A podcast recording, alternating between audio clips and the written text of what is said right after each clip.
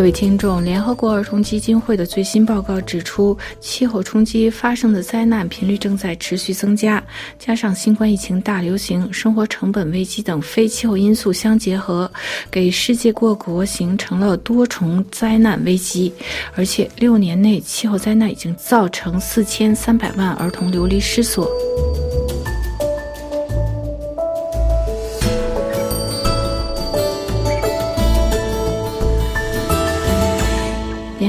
童基金会的最新报告指出，每天有约两万名儿童因为洪水、暴风雨、干旱或者火灾而被迫逃离家园。联合国儿童基金会在十月六日星期五发布的一份报告中警告称，气候变化及一系列极端事件造成的严重后果之一是儿童被迫迁徙。二零一六年至二零二一年的六年时间内，洪水、风暴、干旱、森林火灾等极端气候现象已经导致全球四千三百一十万儿童流离失所，即每天约有两万名儿童被迫逃离家园。这项研究首次绘制了随着气候变暖而加剧的气候灾难让儿童流离失所的全球分布情况，这也是基于各国流离失所情况观察站提。供的数据，就是在二零一六年至二零二二一年期间，该观察站确定了约一点三五亿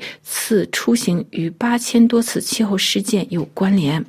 联合国儿童基金会将这些信息与有关国家的人口数据进行交叉对比，试图量化受到这些流动影响的儿童数量。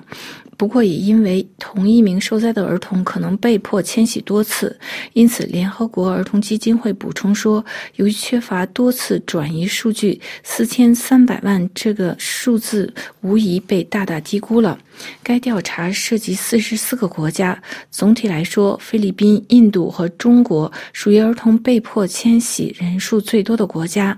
具体数字如下：菲律宾约有九千七百万，印度约有六千七百。万和中国约有六百四十万，这是因为这些国家所处的地理位置使儿童更容易遭受极端气候如洪水、飓风的影响。同时，这些国家有相对好的极端气候预警系统和疏散灾民的能力。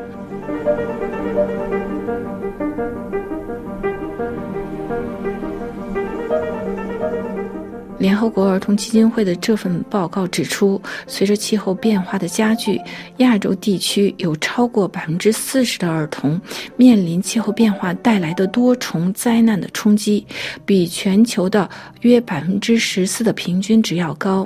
联合国儿童基金会早在今年五月发布的超过临界点的报告中指出，东亚和太平洋地区是受到气候变化影响最大的地区，并遭受越来越频繁的热浪、洪水以及台风等自然灾害的侵袭。其中，韩国约百分之八十一点六的儿童同时面临超过五种气候变化带来的冲击，大幅超过所有参与调查的国家和区域。越南。以百分之五十六点八排在第二位，中国与百分之五十七点七排在第三位，菲律宾为百分之三十八点三。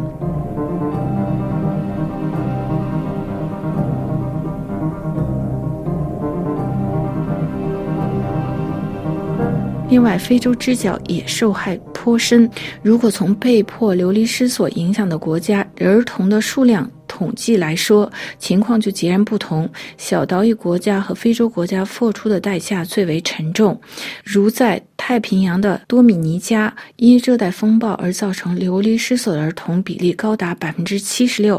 古巴这一比例为百分之三十一，瓦努阿图为百分之二十五。二零二二年哈罗德飓风期间，导致瓦努阿图有三万四千名儿童被迫疏散。另外，非洲之角的南苏丹和索马里也由于极端气候，特别是洪水导致流离失所的儿童总数分别为百分之十二和百分百分之十一。联合国的报告指出，洪水和风暴是造成儿童流离失所的两个主要原因。这些灾害占2016年至2021年期间流离失所记录的所有人中的95%。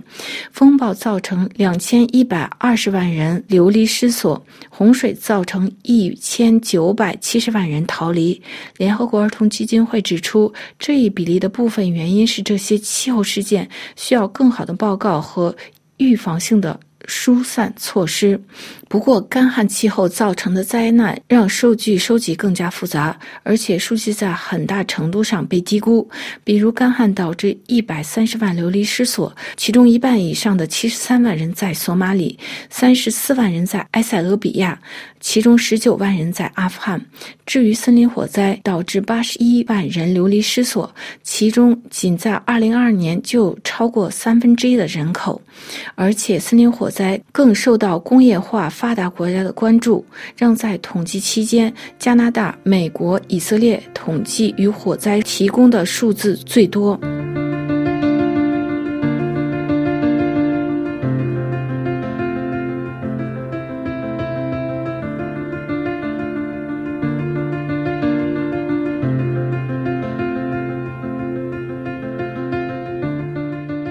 联合国的儿童基金会的这份报告指出，无论我们生活在发达国家，还是生活在面临危机的贫困冲突的国家，这些气候灾难造成流离失所有不同的后果。虽然报告强调他们帮助援救生命。但逃离灾难、被迫离开儿童，有时与父母分离，使儿童处于极脆弱的地位，就是儿童失学、儿童获得医疗辅助机会有限，也导致他们获得食物造成营养不良，甚至受到剥削和暴力，让儿童心灵受伤，出现焦虑、抑郁等症状。联合国儿童基金会总干事拉塞尔评论说：“对于任何孩子来说，看到。”森林火灾、风暴和洪水袭击他们的社区都是非常可怕的事情。对于那些被迫逃离的人来说，这些灾难的恐惧和影响尤其具有毁灭性。他们担心自己能否回家、重返学校，或者是否被迫再次逃离。联合国儿童基金会警告说，随着全球气候变暖，极端气候灾难出现的频率会加剧，也引发迁徙行动的增加。根据相关组织开发的预测模式统计显示，未来三十年河流洪水可能导致近九万六千名儿童流离失所，即每年超过三百万人。联合国儿童基金会警告说，这些预测被低估了。此外，联合国第二十八届气候会议在十二月迪拜举行之际，联合国机构敦促各国政府将保护儿童问题纳入气候变化行动中的优先措施。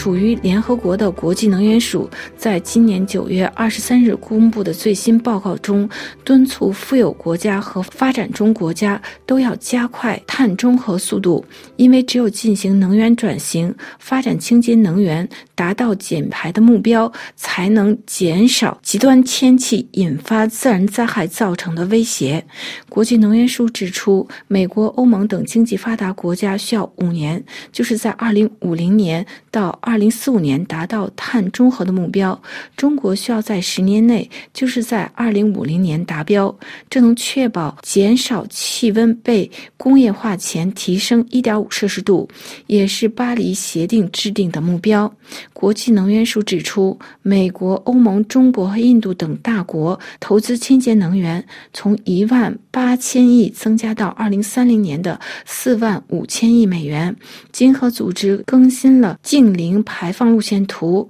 这份在二零二一年首次公布的路线图，是为帮助各国在二零五零年实现碳中和目标。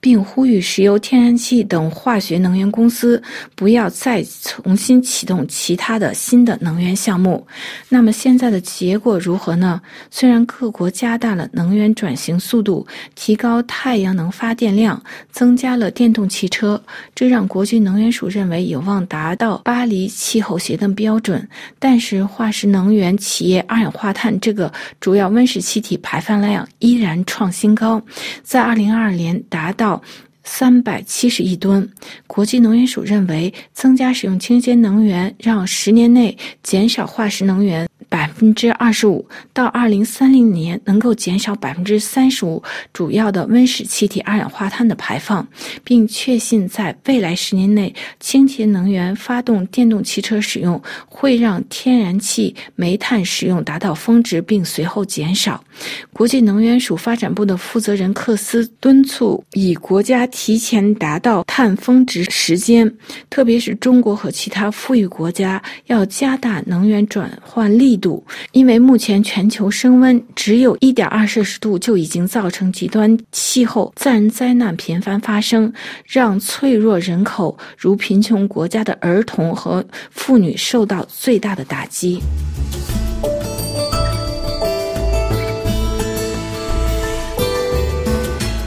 各位听众，今天的专题节目由罗拉编辑播报，跟大家介绍联合国儿童基金会最新报告指出，儿童受到极端气候影响最为严重。感谢各位的收听，也感谢苏黑娜的技术合作。我们在下次节目中再会。